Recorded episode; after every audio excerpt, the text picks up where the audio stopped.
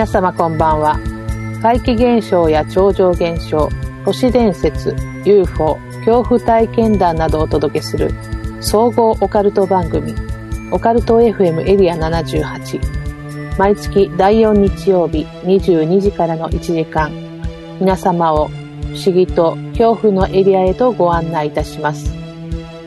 今宵耳にするお話が真実なのかはたまた空想の産物なのか決めるのはあなたです。この番組は快楽をあなたへ階段や沖縄手堀島通りの M カフェ33イベント企画運営のスタジオ R の提供でお送りします。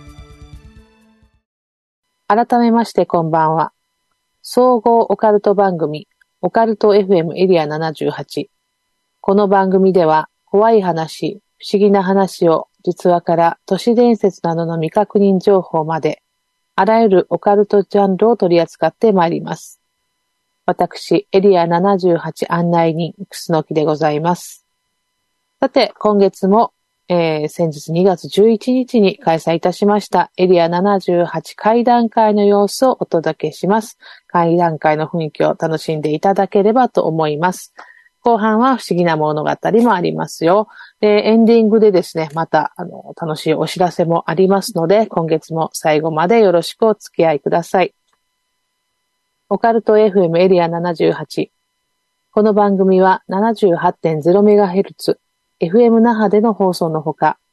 リアルタイムではリスラジアプリを使ってスマートフォンでもお聞きいただけます。ポッドキャストでの配信もお楽しみいただけます。FM 那覇公式サイト内、ポッドキャスト検索で、オカルト FM エリア78を検索してください。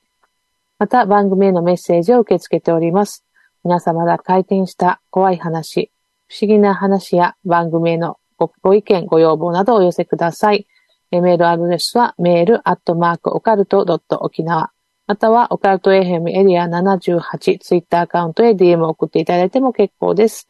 オカルト好きな皆様と続々するような番組を作っていけたらと思っております。どうぞよろしくお願いいたします。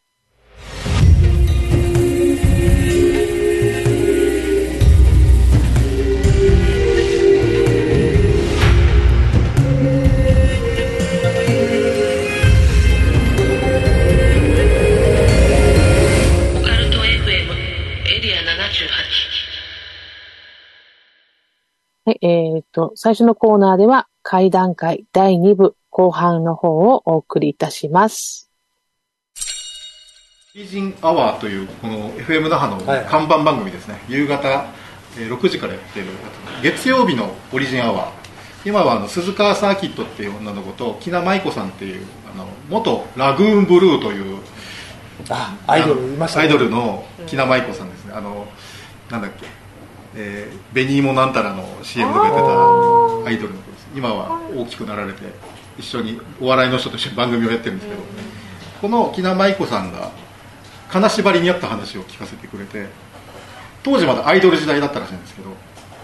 もうちょっとその紅芋なんたらの CM 出たり、えー、小刻みインディアンの番組出たりしてこう知名度が少し上がってきたなぐらいの時だったらしいんですけど家帰って寝ようと思って、えー、クローゼット開けてこう着てるものしまうとかこうやってる時にクローゼットがめちゃくちゃ臭かったらしいんですよどんな匂いなの？って言ったらなんか古臭くて嫌な匂いって言うからえ懐かしい家とかおじいちゃんおばあちゃんにうんなんか古い家みたいだけどなんか臭くてうわーと思って閉めて寝たら夜中にまあ皆さんよく金縛りに合う話は聞くと思うんですけど、動けなくなって苦しくて目覚めたら上に白髪のおばあちゃんがこう首根っこ使って首絞めてたらしいんですけどうわーと思って暴れても金縛りで動けなくてあ死ぬ死ぬ死ぬと思ったらしいんですけどこのおばあちゃんが白髪のロン毛なんですがツインテールだったっていうんですよ。今日すいません笑い話じゃないですけど今日は本当にリアルに聞いてきた話を言うのであれですけどだからしらしわしわの老婆が銀髪というか白髪がなんかセーラーなんちゃらみたいなあのツインテールでこうやって締めてきててパニックなのに意味わかんない。けど怖くなってうんなって動けないながら暴れてわーってやったら溶けていなくなったと。そしたら部屋の中がさっきの古い臭い嫌な匂いで充満しててうわーと思ったらクローゼットが開いてたらしいんですよ。気持ち悪いと思っても布団かぶってその日は寝て次の日の朝お母さんに話して食塩をクローゼットと部屋にバーってぶちまけていやーってやって匂いはもうその時はなかったんですけどそれ以来この、えー変な現象起きなかったっていう話なんですがそれを人に話したら多分なんか生きてるアイドルの他のアイドルとかに妬まれてないって肥料じゃないそれって言われててツインテールがその証拠じゃないかと言ってたんですがちょっとねあのこうやって話すと笑うんですけど怯えてたんですよ彼女この話してくれる時に。一人で寝てる時におばあにこう見たことないおばあにこう臭い匂いのままこう首を絞められてたっていうあれなんですよっていうお話でした。ありがとうございます。あの僕ゆゆたさんの人が聞いたことあるんですけど、はい。生き量を飛ばす時に相手に現れる時ってうん。違う顔で出てくると。おおで前ね西原のブッキッシュってところで会談会やった時はいはい。に終わってあの親子連れの人が来て高校生ぐらいの子供と、まあ、4 5 0のお母さんと「で小原さんこんな話聞いてもらえますか?」って言われてあのこの子が高校受験する時に、もう毎晩うなされてたと。で一回私も見たんですと。娘がうなされてるから部屋を見たらあの娘の上にもうしわくちゃのおばあちゃんがいて膝膝？肘？肘。肘か。膝じゃない肘を 娘のこの眼下っていうんですか目の上にこうグリグリグリグリやってこっちで唾を吐いてるんですって。ペッペッて。うわーって悲鳴上げたらパンって消えるんですけどとにかく娘がうなされてうなされて大変やったと。であの知り合いのユタさんのところ連れてったらあこれ同級生があんたに生き量飛ばしてると。うん。であんたのあんたって頭いいだろ、ああ私はいそれ。成績がいい成績いいですよ。つってであんたより上に髪の長いなんか赤いハンカチーフをつけてる子っている？って聞いた時にひゃっと思ってハンカチじゃないんだけどあのいつもねここにワンポイントで学生服のなんか赤いのつけてる女の子がいてすごい頭のいい子で、その子いますっつってあのその子が息を飛ばしてるからあの一回その子の前に行ってあの夢の中で私の首を絞めるのやめて目をほじくるのやめてってあの子ボールペンで目をほじくってるからつって。で怖くなってその受験が終わる頃かな言ったらしいんですよ面と向かって。そしたらその子何も言わずにうなだれて帰っていったと。身に覚えがあったんですかね？でしょうね。なんか写真にこうやってたとかそんなことですかね？うんかもしれない。これはちょっと呪いじみてて怖い、ねそういうエネルギー勉強に使った方がいいと思うんですようん多分ね。ねなんか結局疲れるだろうし。うん。めっちゃしんどいですよそういうのやるの僕の持論で超能力でできることは多分自分でもできるんですよ、うん。で離れたところのテーブルを動かす力と俺が言っての力はほぼ同じ疲れだと思ってるんですよ。呪いもそうでだったらその分楽しいことした方が建設的かなっていう考えをちょっと持ってて、うん。そういう話で困ってる人を聞いた時だよねって話してなんか和ませたことはありまあしたね。ーまあとにかく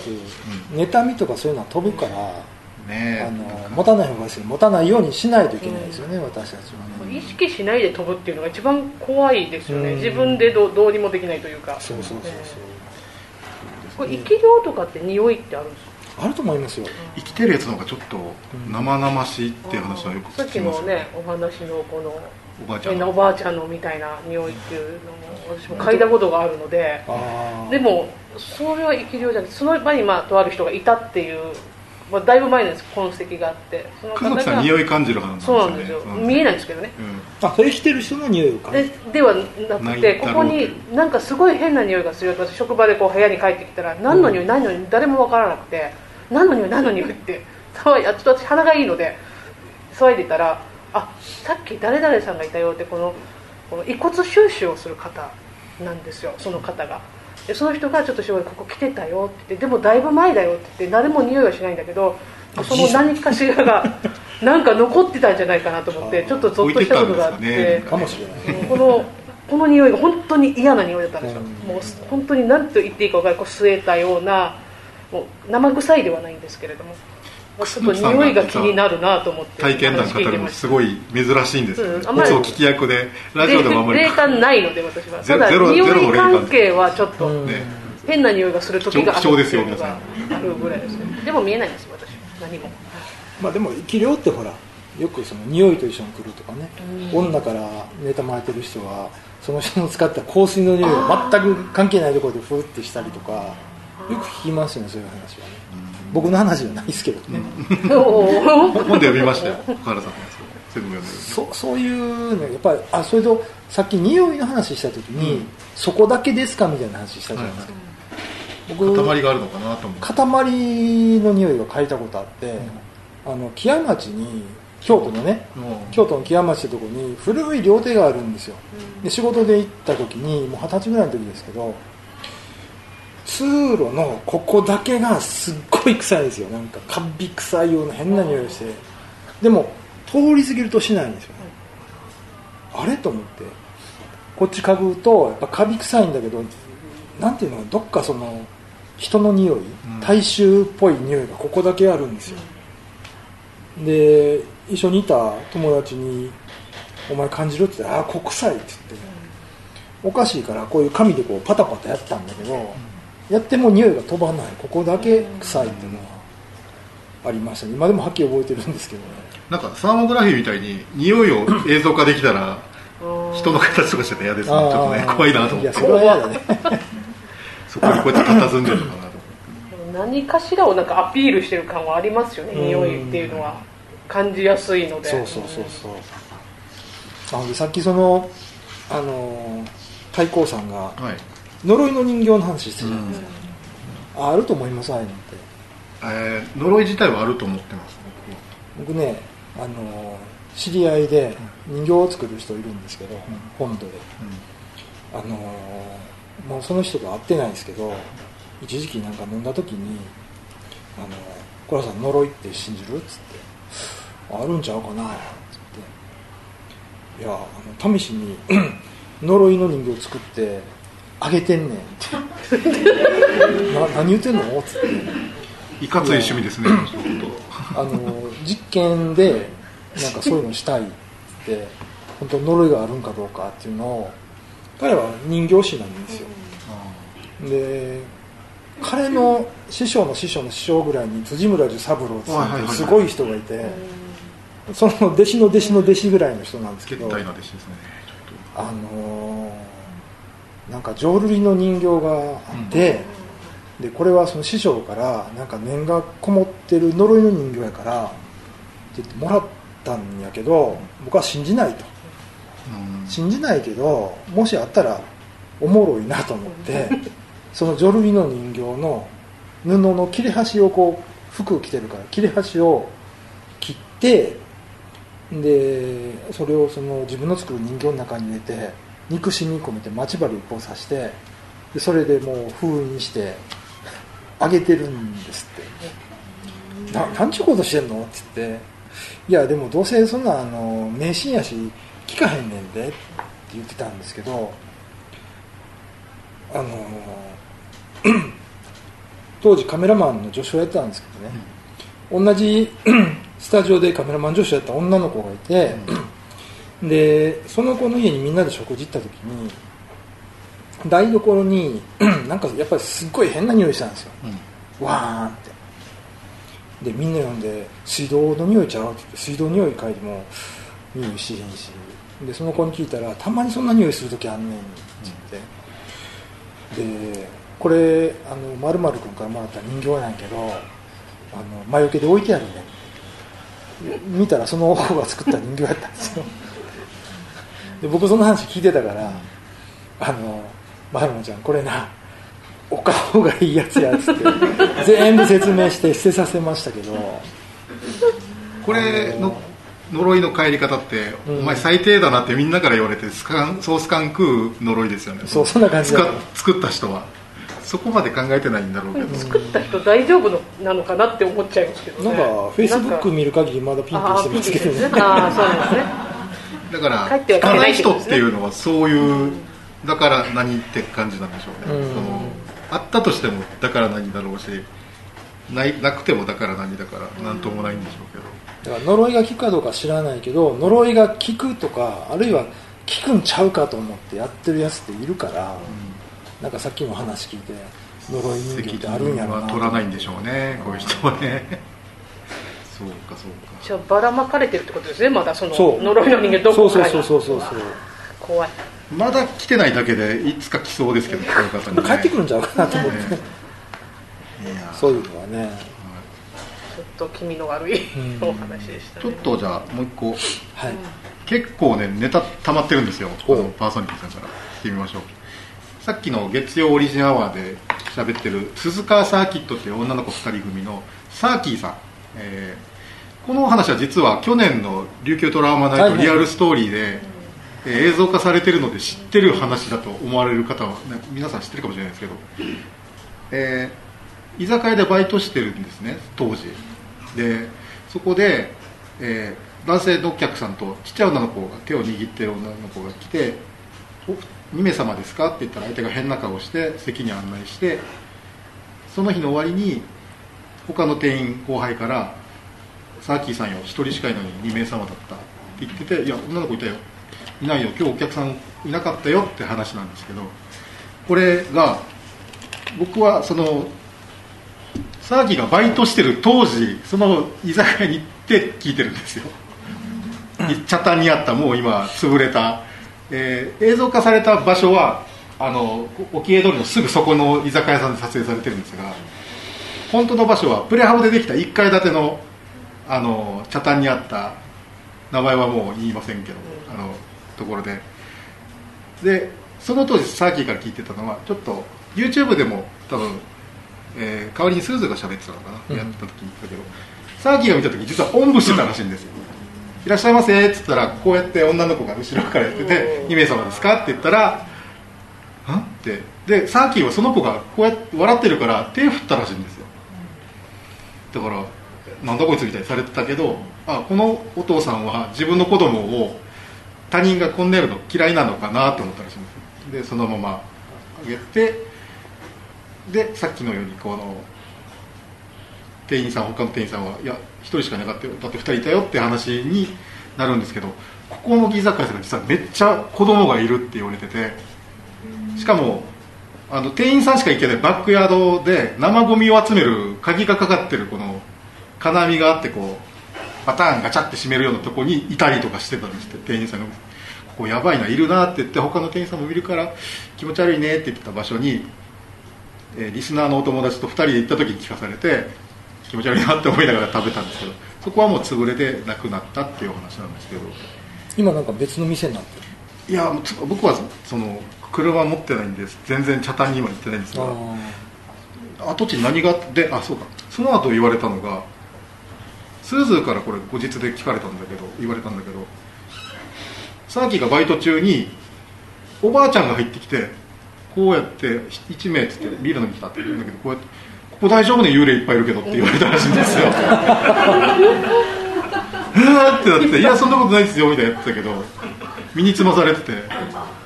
ここ前なんかあったの?」とか聞かれたけど「知らないです」って言ってたらしいんですけどっていうところの映像化されたのが去年小原さんがねあのコメンテーター役で出ててやってた話だったんですけど。その子供しかいない。子供が多く見られると言ってます。で僕が聞いたのが子供しか見てないって言ってて。だけど小原さんのあの当時の映像昨日僕また録画したやつ見直してたんですけどひょっとしたら子供の姿をした別のやつかもしれないっていうあの見解を言ってたのではなるほどなってで本当は、うん。あもう一個話しますね。それで、うん。相方のスーズうん。えーこっちにも映ってて可愛い子なんですけど天土天然の女の子で。実は彼女の方が怖い体験いっぱいしててで彼女怖がりだけどホラー映画大好きでホラー映画の話でめっちゃ盛り上がるんですけど、彼女と、えーサーキ鈴鹿サーキットが当時 FM ふんふんふんっていうちょっと中部の方にあるあのラジオ局で。ごまかしたはい、やあの夕方ラジオやってたんですよ。でそこのラジオ局ってこっちみたいにこう単独であるわけじゃなくて大きな公共施設の中の一角に FM があるんですよ。ありますね。ありますね。で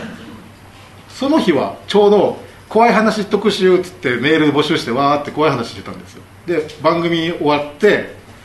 じゃあでサーキーは帰ってったんです。すずは残り2人の、えースタッフさんとこの間こんなでさこんな話聞いてさって怖い話盛り上がってたんですよ。でその間は別に番組がなくてスタジオは欠っ端だったんですけどバチンって言っていきなりスタジオの電気が切れたと。あまあ切れたんだって言って一人のスタッフさんがじゃ交換するからっつっていなくなって脚立取りに行く、えー電球のか取りに行くっつってもう一人の女の人が、えースタッフがいてなんかタイミング的にあれだねとか話してたら私トイレ行ってくるねっつって女性スタッフがいなくなってスーズーはオフィスの方に一人に残されるんですよ。そしたらあのここが公共施設なんで FM スタジオの中にはトイレがないんですよ。そこを出てその大きな公共施設の皆さんが入るトイレみたいなのがあるんですそこにしか行けないんですね。だからそスタッフは行っちゃったんですよ。一人で待ってる時にコンコンっていうノックがドアであるからあ次の方か、えー番組の方か鍵がかかってるって。次の方かゲストの方かなと思ってあはいどうぞってやったけど誰もいないんですって。でガチャって閉めてスタッフなら自分で鍵開けて入るんですよ。でガチャって閉めてやったらコンコンっていうかまた行ったらあって気づいたのがこの FM 那覇の扉みたいなんですけどこれが曇りガラスで前に立ってたら誰か見えるんですけどいないんですって。あなんかこれって言って今自分で鳥肌立っちゃったけどコンコンってまだやるんですよ。どなたですか？ってコンコンってされてえ怖いと思ったらガチャガチャガチャガチャっていうあのノブをガチャガチャされたらしいんですけどあの丸いノブじゃなくて掴む棒の形のやつがこうガチャガチャ動いてて怖くなって逃げてで奥のスタッフの人に電気を書いてるスタッフの人にちょっと怖いんだけどって言って戻ってきてみたら誰もいない。音もしない。あよかったと思ったらガチャって開いたのがさっきの女性スタッフがトイレから帰ってきて今いたずらしたでしょってなったら何の話ってなってで、えーこういうことがあったってもうこの時点ですぐ泣いてるんですよ怖くて。いいなってて。この話しながらもうちょっと泣きながら言ってくれて。いや絶対いたずらしたりはしてないってなって。でこういうことがあったって言ったらあ多分これマリコさんのはずって2人で言い出したんですよ。何マリコさんってここの施設に住んでる幽霊で有名だよって言われて。え何それ？ってなっていやもうこんなとこいられんわと思って。もうその時点で夕方過ぎて暗くなってきてたんですよ。私も帰るっつって怖いから見送りに来てっつって2人呼び出して駐車場まで来て車持ってじゃあまた来週お願いしますってブーンって出て駐車場出ようと思ったら車の中っていうか外からコンコンってされたらしいんですよ。ギューって止めてうわうわーって泣いてなるから様子がおかしいんで2人が追いかけてきてくれてどうしたのって言ったら今中でノックされたって。追っかけてきてるって私も怖くて運転できないって言うからじゃあ駐車場で車置いとけってなってあと1時間したら別番組の人が来てあなたと同じ方向に帰るから送ってもらいましょうっていうことでずっと震えながら待ってその人が番組終わるのを待って乗せてもらって帰って次の日明るいうちに来て車取りに帰ったって話なんですけどなんかその公共施設は相当有名な今もいるのかな。僕は人から聞くたびに綾子さんだったりマリコさんって名前が変わってるんですが宮宮城真理子さんかと。思って元元 R 編編のあのじゃなくてあね。いやあそこでも建物がね出ますよね、場所があのねあ言いそうになっちゃったあの。広大な音楽音楽町。広大なあそこのあれですからね。だだっ広いところにポツンとあるところなんでっていう話でしたあでも似たような話僕体験したんですよ。うん。あのそこからちょっと離れたところに FM 講座っていう放送局があって。はいはいはい。まあまああの、あのーこれはいいんですよ。はい。言っても。FM 講座ね。でそこであの沖縄マジムン大作戦っていうラジオをもう完全に10年ぐらい前にやってたんですよ。てましたねでその時に一緒にやってたのがそのムーのライターの金沢智也君というね僕より先輩なんですけど彼と2人で喋ってたんですよ。そしたらあの僕がこう座ってて金沢さんがここ座っててでこちらガラスで小座の街が見えてるんですよね。で雨降ってきてで雨降ってきてますねっつって。で見てたらなんか一人のねおっさん酔っ払ったおっさんがこんなって来るんですよガーって言って。で金沢さんに見見えててその人。なんかこっち来るんちゃうかなと思ったら来たんですよこっちに。来た瞬間ガラスバーン叩いて消えたんですあ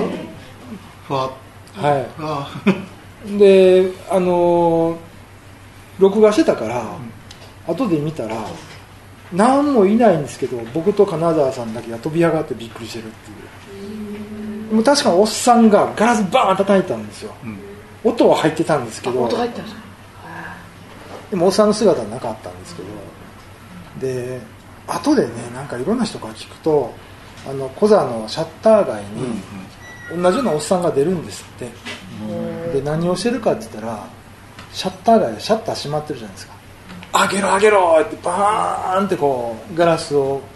こうやって片っ端からこう音出してこうな動き回るみたいな。騒がしいやつですえー今もいるらしいですよ。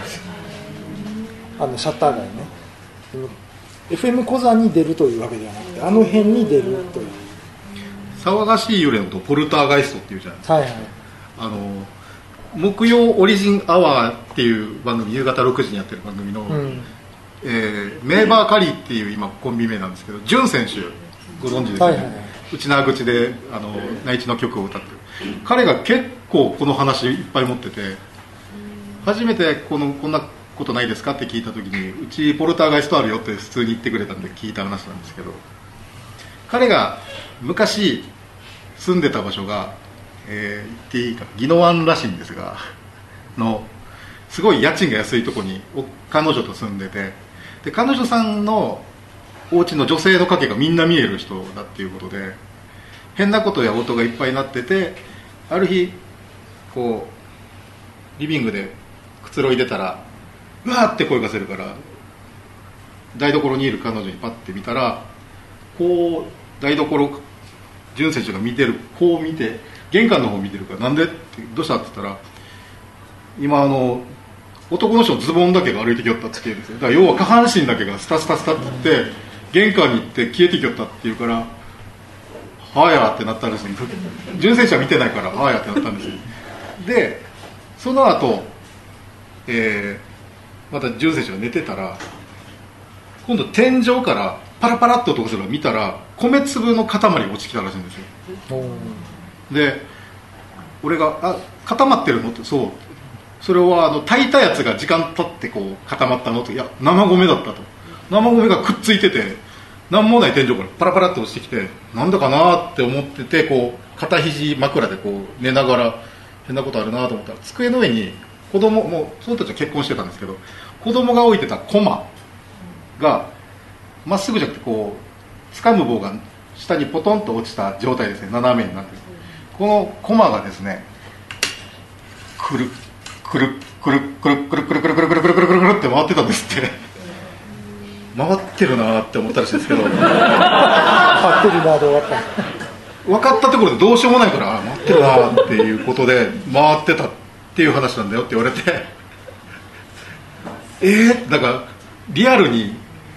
ここでなんか子供の幽霊が出てとかじゃなくて手羽っていうお話終わりになってたんでその時は。逆にちょっと信憑性出たなって僕は思ったんですけど。でこの間この話ここでしますからって許可もらいに入ったら実はあの後それから十何年経ってるんだけど道であのその時仲間と3人でいたんだけど道の向こうに上半身だけのおじさんが歩いてたんですよって言うからあれ前の足の人ですかね？って俺に聞いてくるからいや違うんじゃないですかね？って終わったんですけど僕が話すと笑いの話になってるけどいやでも怖くないですかね？上半身だけで。上半身だけのおじさんが下しけててスタスタ歩いてって道向こうで3人で見たって言ってて、な仲間とって言ってたでも俺に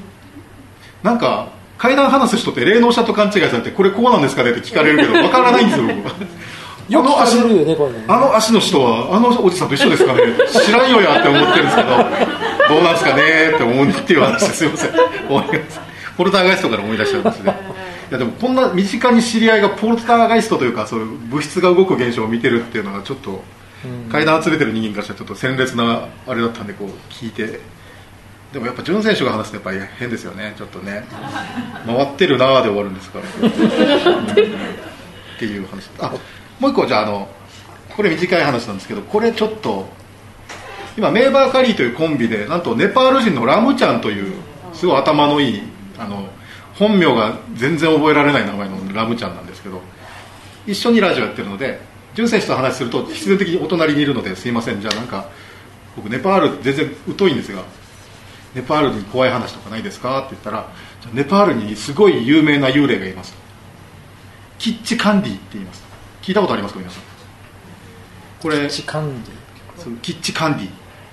ああなんか名前面白いなと思ってたんですけど。もしあまあ後ででいいんですけど画像検索したらめっちゃ怖い見た目なんで。なんで怖いかって話を聞いたらあの両家さん貞子知ってますよね？あああのリングの。私あの映画見た時びっくりしたんです。あれキッチカンディですよって言うんですよ。どういうこと？と思ったら夜男の人がまあネパールとかああいうアジアってノーヘルのバイクでみんな乗るじゃないですか。綺麗な髪の長い黒い髪の長い女の人で白いあのワンピースの女の人が乗せてってってくるのがキッチカンディらしいんですよ。で乗せていくとあの世に連れてかれるっていう都市伝説のような見たことあるよって誰か必ず飲み会で言うぐらいの有名な話なんですけどなんかこうワンピースを開けると内臓丸見えらしいんですで見分ける方が一つありますっていうラムちゃんが言うから。こだから普通にこうするわけにはいかないですからね。あのはだけてこう見せろってやったら捕まっちゃうから。キッチカンディはスカートの下の足がつま先とかかとが逆なんですって言うんですよ。だからネパールの盛盛り場みたいなところでナンパしてくる女の人にしたらネパールのとこみんな足元見るって言うんですよ。つま先が逆だったらキッチカンディだったらキッチカンディは火が苦手だからライターの火を見せて逃げるんですって言って言ったんですよ。ででそれを知った上で貞子を見た時にあの姿で来たからもう怖かったって言っててそれ聞いた時に当時からもうネパール人がすごい沖縄に来てるじゃないですか。いろんなコンビニとかで。もひょっとしたらキッチカンディも来てんじゃないかなって僕は思ってるんで もしね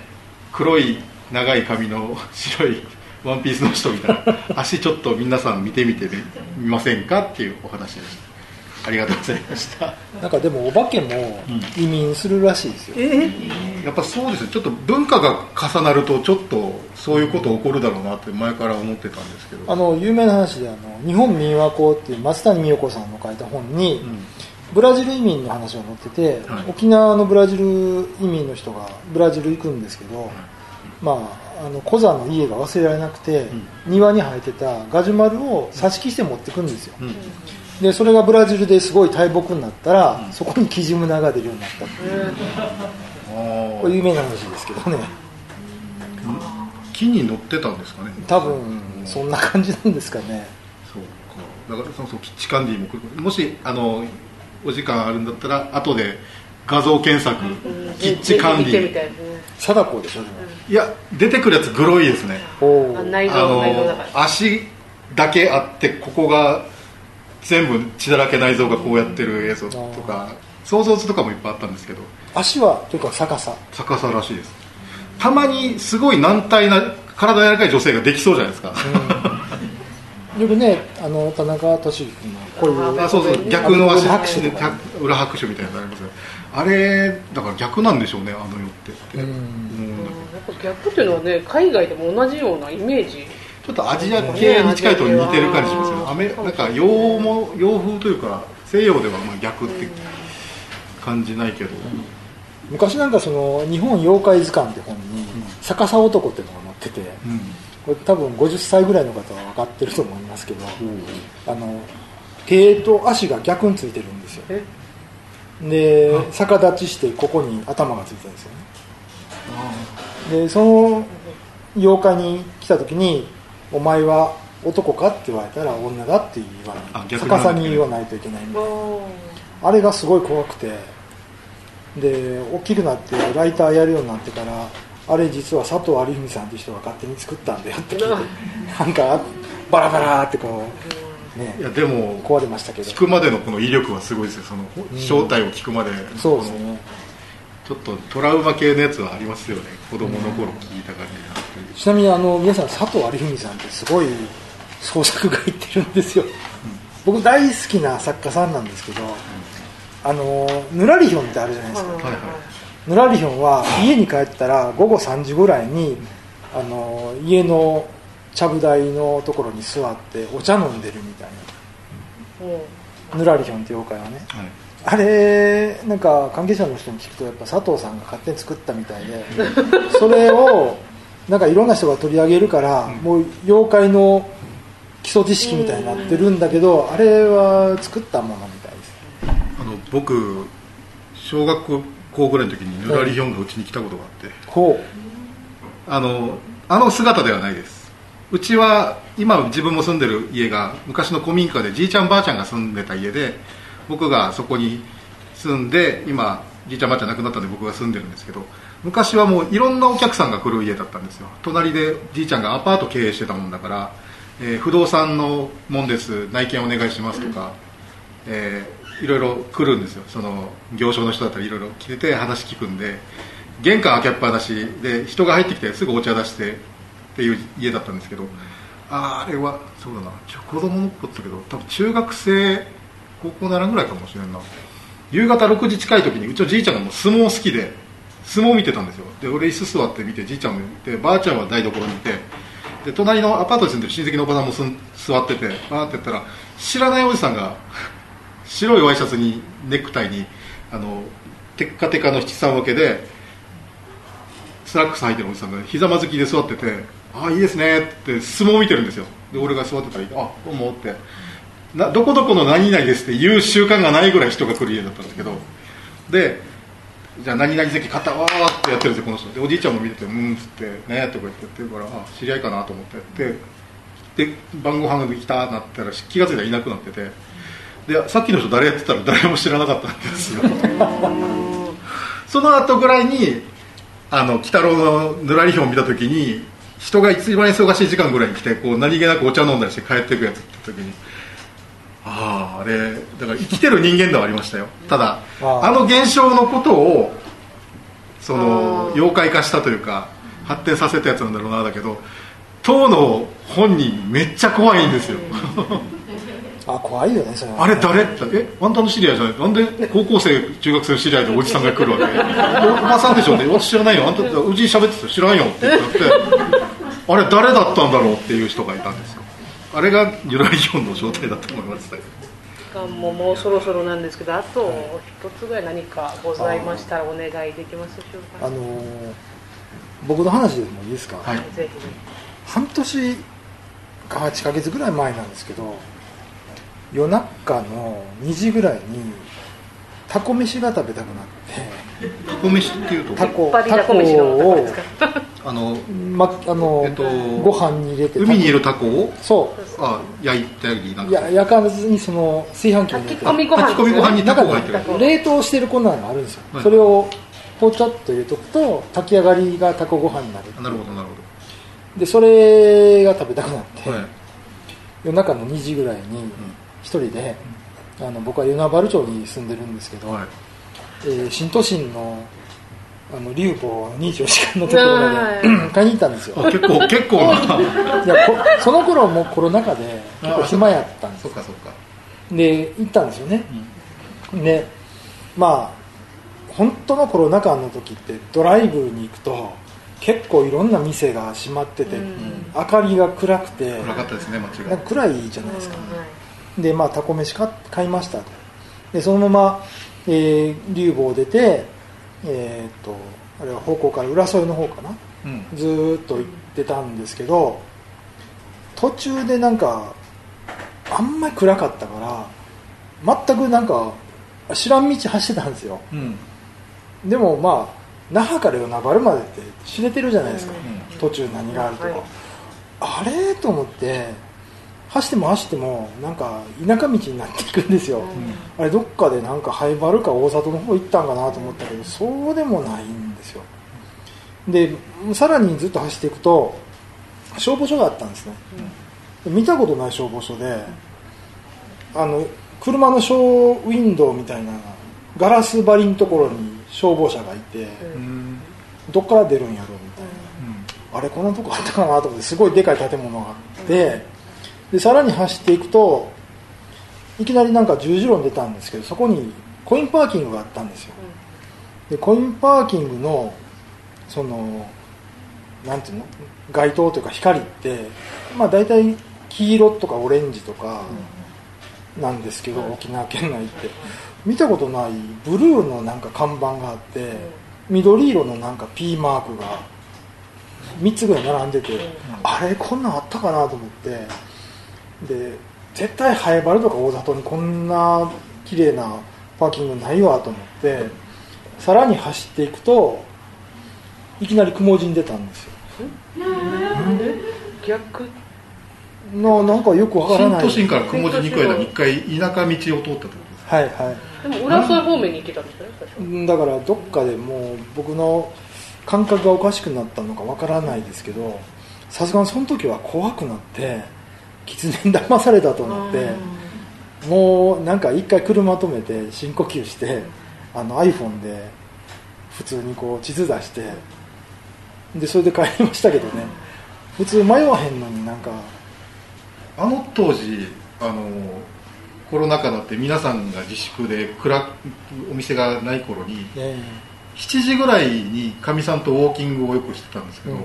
夜の11時ぐらいの気持ちなんですようん。街が、うん。であの子供の頃って夜こんなだったなってすっごい思い出してあお店って8時ぐらいにはもう全部僕が子供の頃は閉まってて空いてるのは飲み屋さんぐらいなあ昔はね。やったじゃないですか。7時ぐらいなのに脳がちょっとうわーんっておかしくなってあなんか昔にタイムスリップした感じになって歩いてたんですけど。でもそうだよ昔街こんな暗かったよねって思って、うん今徐々に戻ってきてなってるんだけどあの時の暗さが階段好きにはちょっとゾクゾクして気持ちよかったんですけど。いやでも僕それ経験してからは探したんですよ、うん。県内で緑の P マークって、いうん。青い看板ってあんのかなと思ったらないんですよね、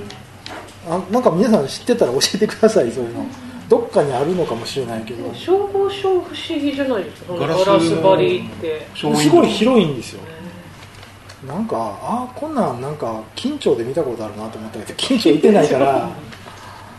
なんか、うん、ちょっと不思議なね。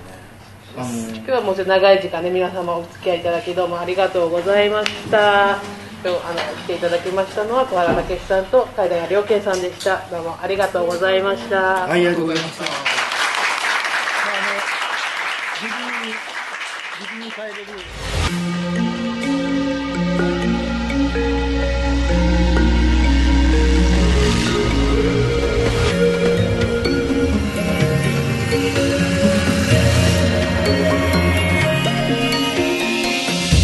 ト FM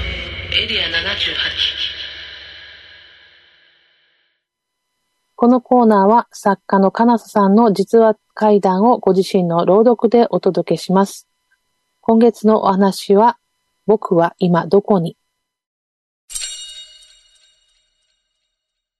僕は今どこに？僕は今、押しボタン式の横断歩道で歩行者信号が青に変わるのを待っている。この横断歩道を渡り切ったら、カツオだしと豚だしの美味しそうな匂いにありつけるのかもしれないと思いながら、バイパスの速い車の流れを見つめていた。次々に目の前から自動車が消え去る、創造し330号線、通称バイパスと呼ばれている道路沿いの歩道に僕は立っているのである。そして横断歩道を渡り切った先には、ちょうど正面に沖縄蕎麦屋がある。その沖縄蕎麦屋を眺めていると、お腹も空いてくる気がしていた。今日は何が食べたい気分なのだろうか、と沖縄蕎麦のメニューを思い浮かべてみた。豚バラ肉の三枚肉が乗ったシンプルな沖縄そばは食べ飽きないし、スペアリブのソーキ肉を甘辛く煮つけたものが乗ったソーキそばは、お腹が空いている時に食べたくなる味だ。そして疲れている時には、こってりとした味わいの豚足の足手びちが入った手びちそばは、ゼラチン部分のもちもちとした部分がたっぷりで、骨までしゃぶりついてしまうのだ。それから平打ちの白い沖縄そばを音を立ててすすると、食欲も満たされていき、スープを飲み干すと幸せな気分に浸れるのだ。もちろん沖縄風炊き込みご飯のジューシーも外せない。ジューシーには豚のバラ肉とその出汁で炊いているのでこってりしてはいるのだが、高温多湿で体力を消耗してしまう沖縄にはぴったりの炊き込みご飯なのだ。ラーメンも美味しいが、やはり沖縄では沖縄そばを定期的に食べたくなるものだ。家で食べても店で食べても味が違うので、どちらで食べても飽きも来ないのである。それから沖縄そばのトッピングに欠かせないのがかまぼこである。沖縄はかまぼこもよく食べられる地域で、本土の板に乗った真っ白なかまぼこではなく、魚のすくすり身をまとめてあげたかまぼこが、いくつもの形やサイズや味違いで売られている。そんな揚げかまぼこがスライスされて、白い沖縄そばの麺の上に乗せられ、三枚肉か早期、手びちのどちらかの肉と、真っ赤でスープに色も溶け出す毒々しい紅生姜、そして緑色の細ネギのみじん切りも乗せられているので、色のバランスも食欲をそそるのである。目の前に大きな碗に盛られた沖縄そばを差し出されると、スープからすすろうか、楽しみの肉をまずは一口頬張ろうかといつも迷いながらワクワクするこの時間も楽しいものである。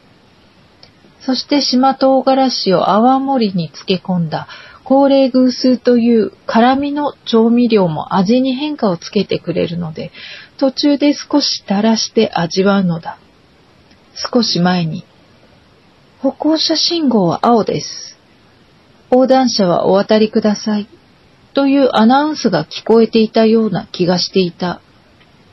そして正面の信号機を見てみると、点滅していて、あれだけ騒がしかった道路も幾段か音がトーンダウンしていることにようやく気がついた。やってしまった。沖縄そばのことを想像していたら、信号が青になったことにさえ気がついていなかった。ただバイパスを横断するのには少し時間もかかるため、また次に渡ればいいかと思っていた。今は急いでいるわけでもないから余裕があるそしてまた行き交う車をぼーっとしながら見つめていると急に、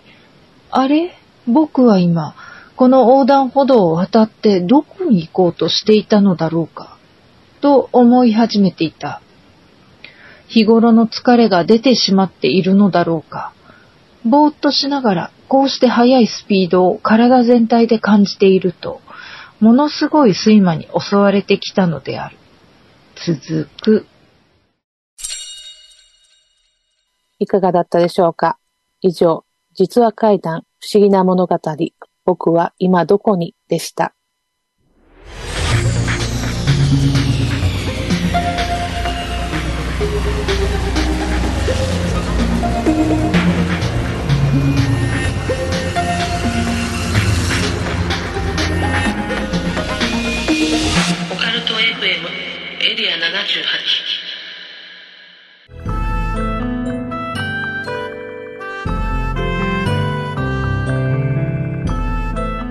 はい、エンディングのお時間です。ここでお知らせです。えー、来月ですね、会談会をまたまた開催いたします。すでに SNS ではお知らせをしておりますが、今回は初の中部地区での開催。沖縄市合わせの梅八そばさんとのコラボ会談会を開催いたします。出演は作家の小原武さん、会談や良健さん、そして二代目小町そば吉郎さん、案内人は私、楠木でございます。えー、日時は4月22日土曜日。時間の方は17時から、え、お蕎麦をね楽しむお食事タイムを取りたいと思います。で18時頃から会談会をスタートといった流れになります。料金の方は沖縄そばがついて1600円ということになっておりましてドリンクアルコールは投げ先生となっております。那覇市外での、えー、会談会初めてでございます。いつも那覇まではちょっと遠いなって思ってる中北部の皆さん、この機会にいかがでしょうか？那覇南部の皆さんもちょっと足を伸ばしてドライブ型でに来ていただけたらと思います。現在、えー、ツイッターとインスタグラムのアカウントの方で予約を受け付けております。えーできましたら予約をしていただけた方が確実かと思いますので、よろしくお願いいたします。来月は久しぶりに通通常会ですね、戻りますので、よろしくお願いします。この番組は、手堀島通りの M カフェ33イベント企画運営のスタジオ R 快楽をあなたへ階段や沖縄の提供でお送りしました。それでは来月も第4日曜日4月23日22時にお会いしましょう。案内人は楠木でした。今宵耳にしたお話が真実かどうか決めるのはあなた自身です。それではおやすみなさい。良い夢を。